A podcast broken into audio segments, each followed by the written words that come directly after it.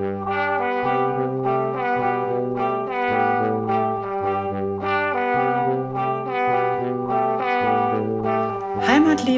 mit Herrencreme, ein Coesfeld-Podcast.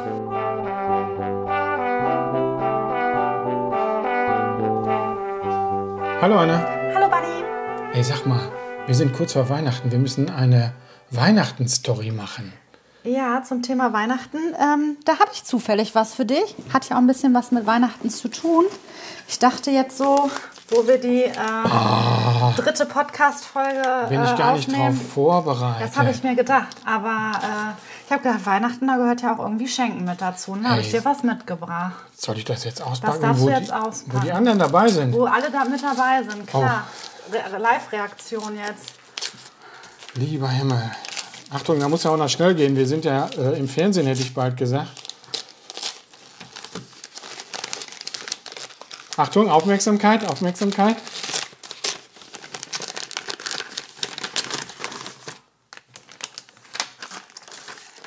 Oh, das ist ein, ein, ein, ein Buch, da steht drauf, Bunny von Heimatliebe. So wird's gemacht, so machen wir es. Das ist ein Notizbuch hier. Absolut korrekt, damit du dir alle Ideen äh, für das kommende Jahr und den Podcast immer gut notieren kannst. Ich hatte ja gesehen, in was für einem kleinen, mickrigen, zerfledderten Blog du dir alle Ideen äh, Ah, super. aufschreibst, dass ich schon letztes Mal gedacht habe, nee, nee, du brauchst was, du brauchst was jutet aus Leder. Super, super, da freue ich mich total, auf jeden Fall. Das ist, dann ist ja schon jetzt fast Es Weihnachten ist jetzt fast wie Weihnachten, ja. Wahnsinn. Aber die Sache ist ja We- Weihnachten und Großfeld. Wie, was gehört da für dich zusammen? Also für mich gehört Weihnachten und Coesfeld, da gehört ganz klar Peckedraht dazu. Der beste Laden aller Zeiten. Also es gibt, es eigentlich gibt es ja, also es ist, für mich ist Weihnachten nicht mehr so wirklich Weihnachten, seitdem Packetrad geschlossen hat. Ich meine, ich bin jetzt, ich werde bald 32 und trotzdem leide ich gefühlt bis heute darunter. Es, ich habe mir da jedes Jahr meine Nase am Schaufenster richtig platt gedrückt. Also ich war, ich, ich bin die Nase an der Scheibe. Ah, deine Nase war Meine das Nase immer. war das, ja klar. Das, also, der, der, die haben ja jedes Jahr, glaube ich, einen Katalog mit rausgebracht oder mehrere. Ey, das war der mehrere. gute Fedes-Katalog. Der hatte gefühlt äh, 600 Seiten. Äh, da gab es eine Puppenabteilung drin, eine Jungsabteilung, Märklin-Baukästen, Lego, äh, alles Mögliche. Und äh, der letzte Teil, den fand ich immer so spannend. Der war schon fast immer so ein bisschen für Erwachsene. Was war das denn? Äh, ja, ich glaube, da standen auch so Fletschen drin und sowas. So Steinschleudern. Steinschleudern. Ah. Aber der Katalog, ich glaube, den hat jedes Kind in Coesfeld geliebt. Der gehörte einfach mit zur Adventszeit, weil man in diesem Katalog ja nicht, man hat ja erst zuerst hat man den durchgeblättert, stundenlang, um sich zu überlegen, was man davon haben möchte. Dann hat man da ein Kreuz dran gemacht. Und dann hat man ja hinterher, wenn man in die finale Auswahl ging, das Ganze ja ausgeschnitten und dann in einer Hitliste auf seinen Wunschzettel, war zumindest bei uns so, auf den Wunschzettel geklebt und dann wurde er ja, wann, wann wird denn so ein Wunschzettel äh, Richtung Himmel geschickt? Mitte, Mitte der Adventszeit oder so zum Nikolaus rum am Anfang? Ich, das weiß ich jetzt Das weiß ich auch mehr. nicht. Aber ich kann auch sagen, was ich auch immer total spannend fand, in diesen Fedis-Katalogen waren immer Ritterburgen und ich fand immer diese Zugbrücken, die man richtig hochziehen konnte, fand ich den Knaller, ehrlich. Ja, stark. Nämlich hat man immer in der kreativen Abteilung gefunden. Ich hatte von Webrahmen bis Perlenstecken bis Ach, äh, mal. Malen nach Zahlen. Es war alles dabei. Ich glaube, jedes Jahr gab es nur Sachen zu Weihnachten aus der Kreativabteilung. Und was ich auch immer gut fand, war vorne der Tüdel. Der Tüdelkram vorne, war immer in diesen Boxen drin. Das waren immer so Kleinigkeiten, die kosteten nicht viel. Und da konnte man dann auch mal so als Kind, wenn man schon Taschengeld bekommen hatte, immer schnell reinhüpfen. Und dann ist, ich habe immer Tüdel mitgenommen von so ähm, Schleim. Weißt du, was Schleim ist? Ja, kenn ich. In diesen Boxen, dieser Schleim, ähm, Flummis. Was hatten die denn noch vorne? Ich bestimmt irgendwelche Schlüsselanhänger, Monsterchen, mit denen man irgendwelche Spiele machen konnte. Ich glaube, die gab es auch in so Tüten im Fünferpack. Jetzt habe ich aber den Namen leider vergessen. Also vorne war immer der ganze komische Tüdel. Kaleidoskope ähm, fand ich auch immer sehr spannend. Ja, Packedraht. Vermisse ich sehr. Kann ich Und die erste Etage, da waren immer Puppenwagen, Bollerwagen und wenn man hinten durchging, die hatten ja auch so komisch diese Decke, da war so ein Loch drin, da konnte man von der ersten Etage in die unterste Etage gucken und da hinten war eine ganz tolle Märklin-Bauabteilung. Wahnsinn. War ein toller Laden. Aber jetzt noch zu deiner platten Nase am Schaufenster. Rechts war doch immer die Modelleisenbahn aufgebaut. Ich, da war, ich, ich habe immer Puppen beobachtet. Ja, Mir war die Modelleisenbahn egal. Wo war Puppen und so. Puppen war waren im Puppen, linken Schaufenster mit Teddys. Im linken Schaufenster, das war etwas kleiner. Und das rechte Schaufenster, da war so eine mega Eisenbahn immer drauf gebaut, aufgebaut, die nachts beleuchtet war oder abends, sagen wir mal. Ey, die war top. Ja, schön. Echt wirklich sehr schade, dass es äh, Päckedraht nicht mehr geht. Aber jetzt mal abgesehen von, von Päckedraht, wa- was wäre denn noch, äh, noch Weihnachten in Coesfeld? Ja, der, der Weihnachtsmarkt ist ja ganz klar. Ähm, und die tolle Beleuchtung in der Stadt, ja, aber der Weihnachtsmarkt ist ja leider in diesem Jahr ausgefallen. Ich war immer nur auf Weihnachtsmärkten, um da irgendwas zu essen, glaube ich. Also ich kann ja, äh, Essen ging immer. Was ist so typisches Weihnachtsessen? Dann immer so gebratene Champignons, ne? Bratwurst. Was, was Ja, so die machen auf den Weihnachtsmärkten immer das, was zu Hause so zu sehr stinkt. Champ Champignons, Reibeplätzchen. Stimmt, ja. Ja gut, in Coesfeld auf dem Weihnachtsmarkt ist bestimmt auch ein Stand von Terwei, oder? Ja, der gehört auch mit dazu.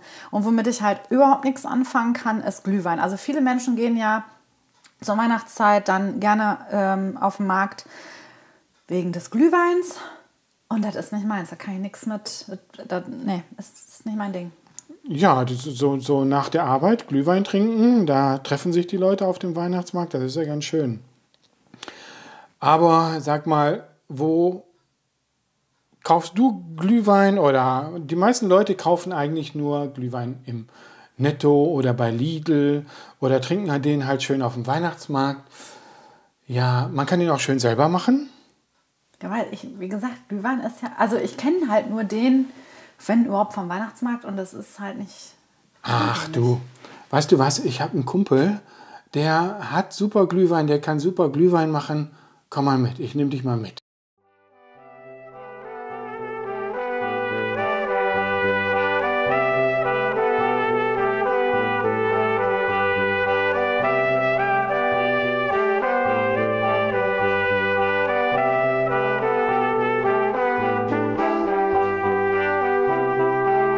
So, und schon sitzen wir hier bei Heiko Dieninghoff in der Weinhandlung. Äh, eigentlich sitzen wir hinter dem Geschäftslokal in seiner Plästerbude. Plästerbude, ja, hier hängt so allerhand vom äh, Bürger- und Junggesellenschützenverein. Der ganze Schrank ist voller Weinbücher, ich würde mal sagen 100 Stück, dicke Wälzer, Weinatlas, Weinkunde und so weiter. In der Mitte ist ein runder Tisch. Und darum sitzen ja öfter einige Gestalten, das habe ich schon mal miterlebt, wie hier ab und zu so äh, Herren aus dem gesellschaftlichen Leben mal abtauchen. So, und jetzt sind wir hier bei Heiko. Und Heiko, wir haben uns eben unterhalten, einer und ich, über Glühwein und Wein, dass das alles so zur Weihnachtszeit gehört. Ja, was kannst du denn dazu sagen hier in deiner Weinhandlung? Was soll ich dazu sagen? Glühwein ist so eine Sache, die äh, ist schwierig. Es Die ist schwierig? Es werden ganz viele Reste zu Glühwein gemacht, was schade ist, denn es gibt guten Glühwein. Und das einfachste Rezept, das machen wir immer so. Wir nehmen drei Viertel guten Rotwein, ein Viertel Orangensaft und auf einen Liter drei Früchte Teebeutel. Fertig. Das hört sich ja einfach an. Sag mal, zu Weihnachten gibt es ja viele Gerichte mit Rotwein, wo man den Rotwein über irgendwelche Gänse kippt oder braten. Äh, nimmt man da den guten oder den schlechten? Zuerst ist an den Koch zu denken. Der Rotwein gehört in den Koch. Und man kann aus einem schlechten Rotwein kein gutes Essen machen. Die 50-Euro-Flasche an den Braten zu gießen, ist aber auch ein bisschen schade. Also von daher, man muss den Mittelweg finden. Okay. Heiko, hier ähm, eure Weinhandlung mit diesen Häusern drumherum, das sieht ziemlich alt aus. Hier ist so ein altes herrschaftliches Haus und dieser Neubau mit, der, mit dem Geschäftslokal. Erzähl mal ein bisschen, was hier los ist. Ja, meine Familie macht seit fünf Generationen Weinhandel an diesem Standort. Die Geschäftsgründung wird auf 1846 datiert, obwohl die Familie vorher schon in den 1820er Jahren Wein gehandelt hat und auch Bier gebraut hat. Da, wo heute die Stadtbücherei steht, war die Brauerei Dieninghoff und danach hinter die Brauereigemeinschaft mit Ostendorf und Hellmann. Das haben wir tatsächlich in der letzten Podcast-Folge über den Marktplatz auch mitgelernt. Erinnerst du dich, als ich dir erzählt habe, dass im Bruthaus das Bier gebraut wurde unter städtischer Aufsicht? Ja. Mhm.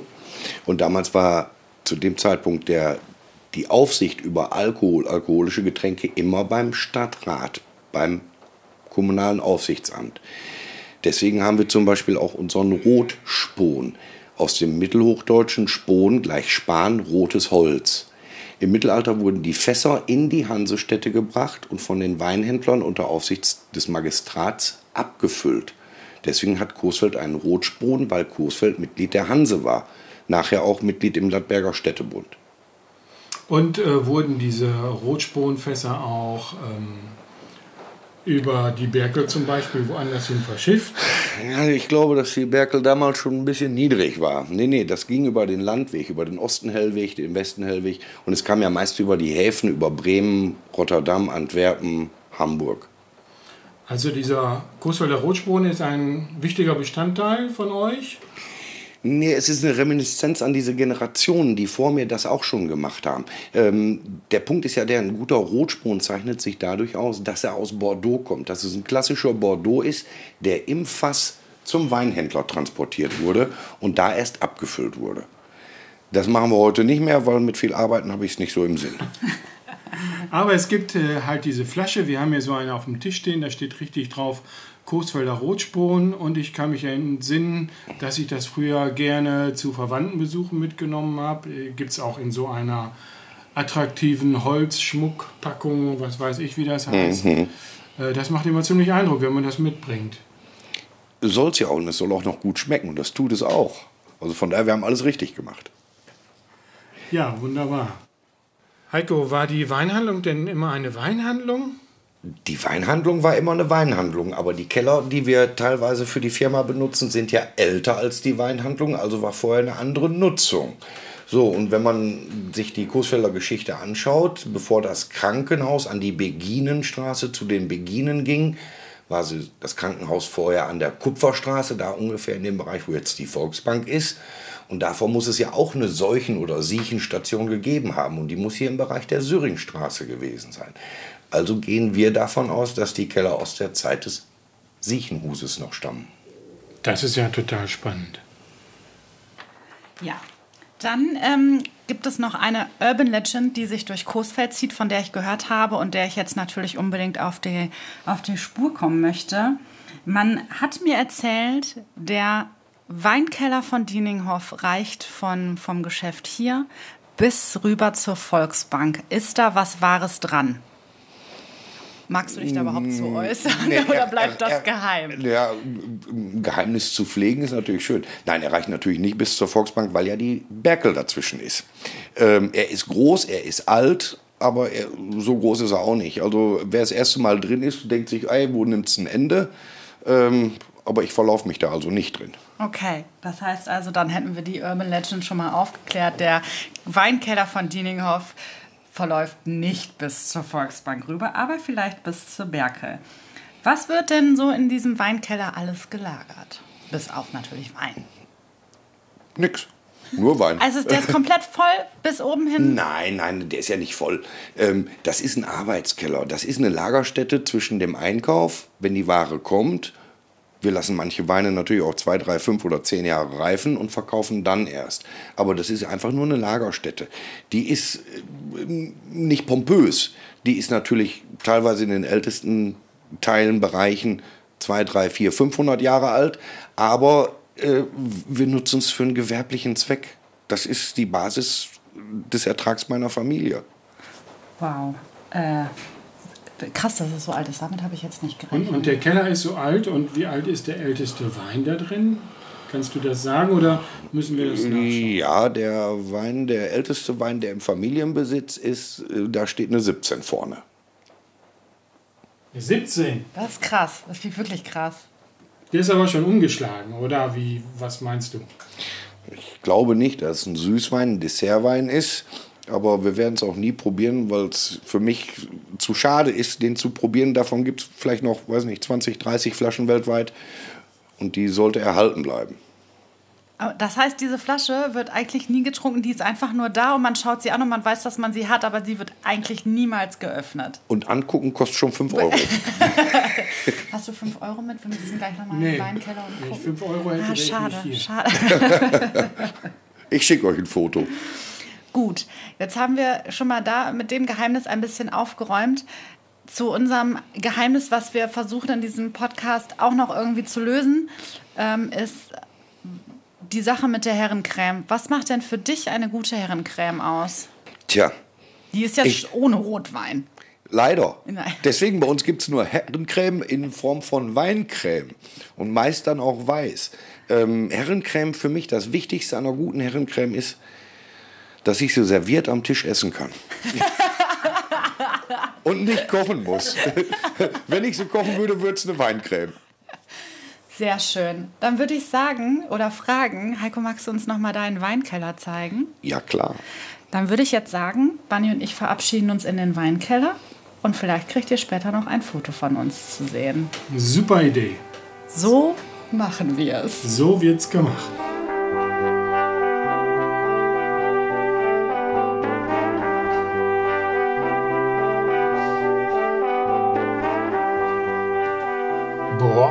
Fand den Weinkeller total super.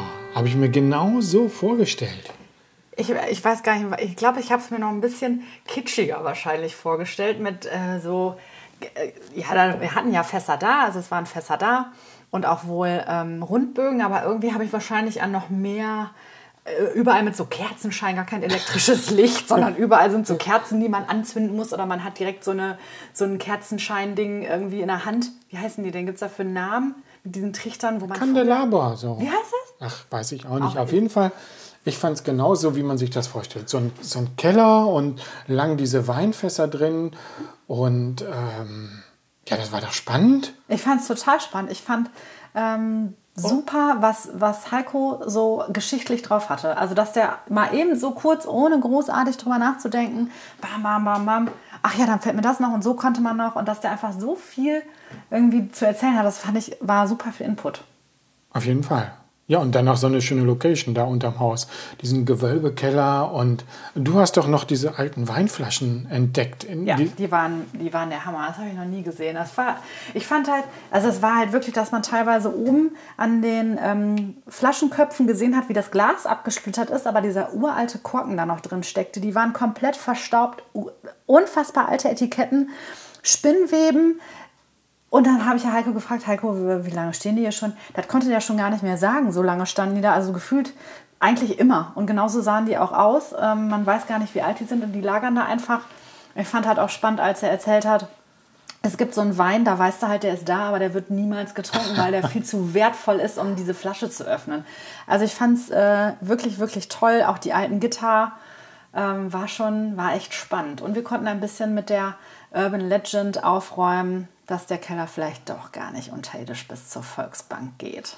Na, geht er ja nicht, hat er ja gesagt. Aber es war natürlich auch so eine Mischung zwischen ganz alt und äh, auch irgendwie so, dass man es gebraucht. Es standen also schon Paletten da mit normalen Weinkisten für den täglichen Verkauf und halt auch dieser historische Teil. Eine tolle Mischung.